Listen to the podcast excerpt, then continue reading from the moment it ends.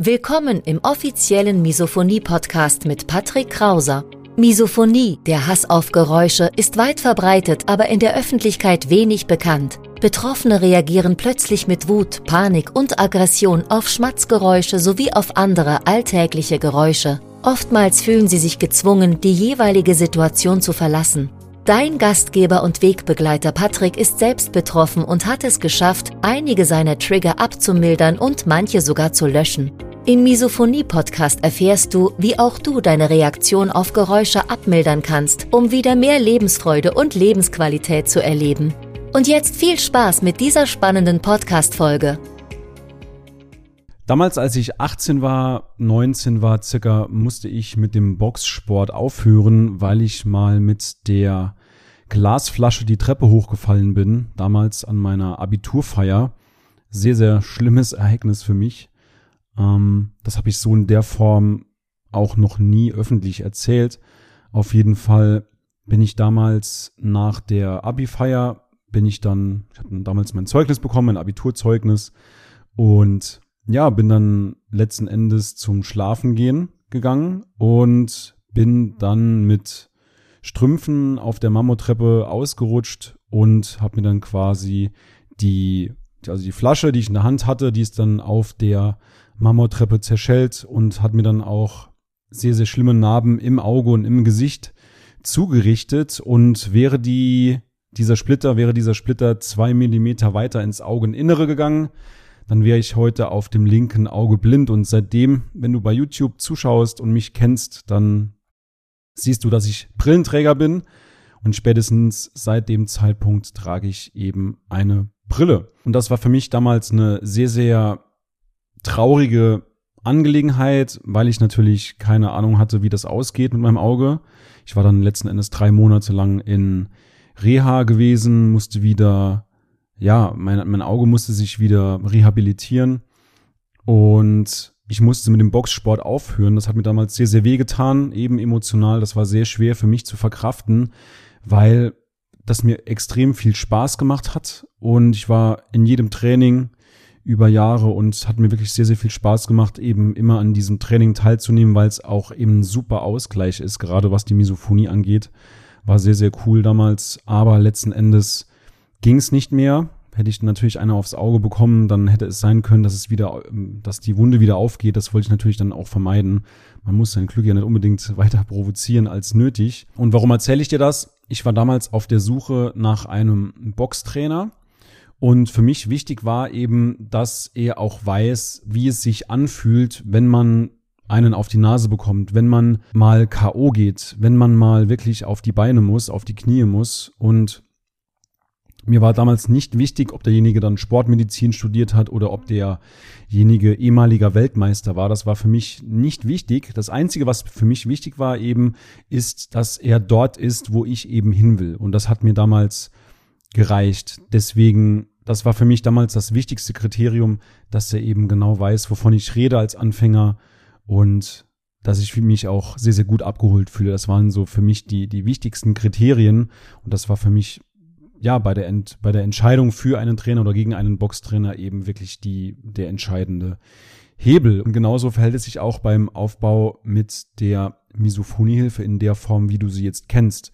Mit den YouTube-Videos, mit dem Podcast, mit den Instagram Reels, mit den TikTok Reels, mit dem Instagram Account allgemein, mit dem YouTube Shorts Account.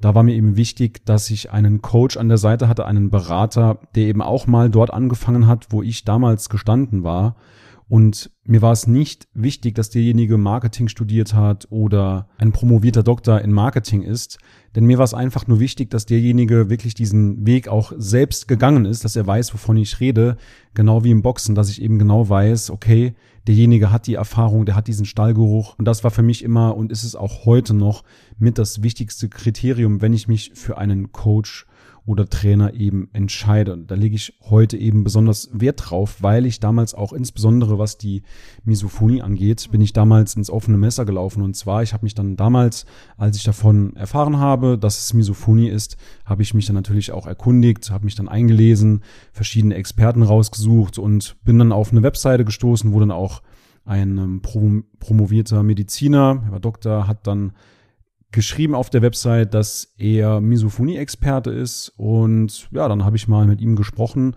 und er hat mir dann damals auch die Konfrontation empfohlen und heute, wenn du diesem Kanal länger folgst, dann weißt du, Konfrontation macht die Misophonie eben nur schlimmer. Ich wusste das damals nicht, weil ich demjenigen eben vertraute. Er hatte einen weißen Kittel auf seiner Website an. Er hatte einen Doktortitel. Er war schon etwas älter und insofern habe ich ihm voll vertraut und er muss ja wissen, wie es mit Misophonie funktioniert. Und letzten Endes hat er mich dann so wie Angstpatienten behandelt. Das heißt, konfrontiere dich mit dem Geräusch, Patrick, und dann wird deine Reaktion darauf schon etwas geringer. Und das war eben genau der gegenteilige Fall. Ich habe mich den Geräuschen konfrontiert, einem Trigger, und habe dann eben auch letzten Endes meine Misophonie dadurch eben immer schlimmer gemacht. Und das ist auch letzten Endes die Quintessenz, die ich dir heute mal mitgeben will in diesem kurzen Video. Und zwar, wenn du nach Unterstützung für deine Misophonie suchst. Wenn du einen Trainer, einen Berater an deiner Seite willst, dann schau bitte nach folgenden Kriterien. Kriterium Nummer eins. Misophonie ist eine sehr, sehr spezielle Sache. Das ist sehr, sehr individuell. Das heißt, im besten Falle leidet derjenige auch selbst daran. Das heißt, wenn du jemanden suchst, einen Psychotherapeuten, einen Psychologen, einen Coach, dann such dir bitte jemanden, der selbst daran leidet, weil jemand, der nicht daran leidet, der kann überhaupt nicht nachvollziehen, wie es sich überhaupt anfühlt, getriggert zu werden. Das wäre auf jeden Fall von Vorteil, wenn derjenige dann selbst auch an Misophonie leiden würde, um dir deinen Weg auch mit zu zeichnen. Der zweite Punkt ist, das zweite Kriterium, was du bitte prüfen solltest, ist, dass er schon mehrere Teilnehmer, mehrere Klienten erfolgreich gecoacht, trainiert oder behandelt hat. Denn du musst wissen, jeder Psychologe, jeder Therapeut kann Misophonie-Experte auf seine Website schreiben, aber letzten Endes würde ich dann auch immer prüfen, welche Materie dahinter steht, beziehungsweise wie viel Erfahrung derjenige damit hat, wie viele Klienten hat er betreut? Und wie viele Klienten sind aktiv derzeit in seinem Training, weil oder in seiner Behandlung. Denn das ist ein wichtiger Punkt, um auch herauszufinden, wie intensiv beschäftigt derjenige sich denn tagtäglich mit diesem Problem. Also, wenn derjenige selbst betroffen ist, wenn derjenige mehrere Klienten erfolgreich betreut hat, wenn derjenige schon mehrere Jahre am Markt ist, wenn derjenige auch mehrere aktive Klienten gleichzeitig hat, das sollten die Mindestkriterien sein, die du prüfen solltest, bevor du dich jemandem anvertraust, weil ansonsten geht's dir wie mir. Ich war damals auch blauäugig, war froh, dass jemand überhaupt dieses Wort Misophonie mal auf seiner Website geschrieben hat.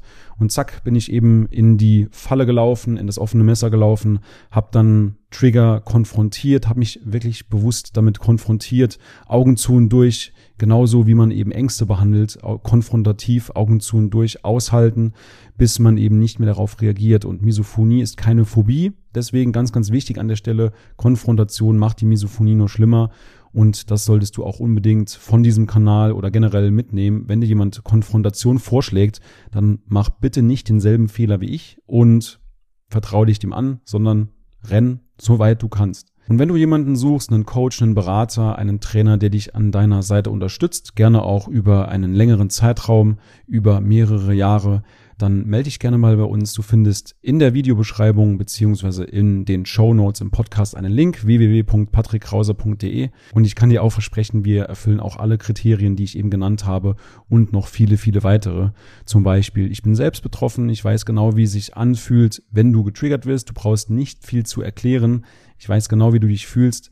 Andererseits haben wir natürlich auch langjährige Erfahrung mittlerweile gesammelt in der Behandlung, in der Betreuung von Klienten und haben schon insgesamt über 120 Klienten erfolgreich zum Zeitpunkt dieser Aufnahme betreut. In diesem Sinne, wir sehen bzw. hören uns im nächsten Video wieder. Bis dahin, dein Patrick Krauser.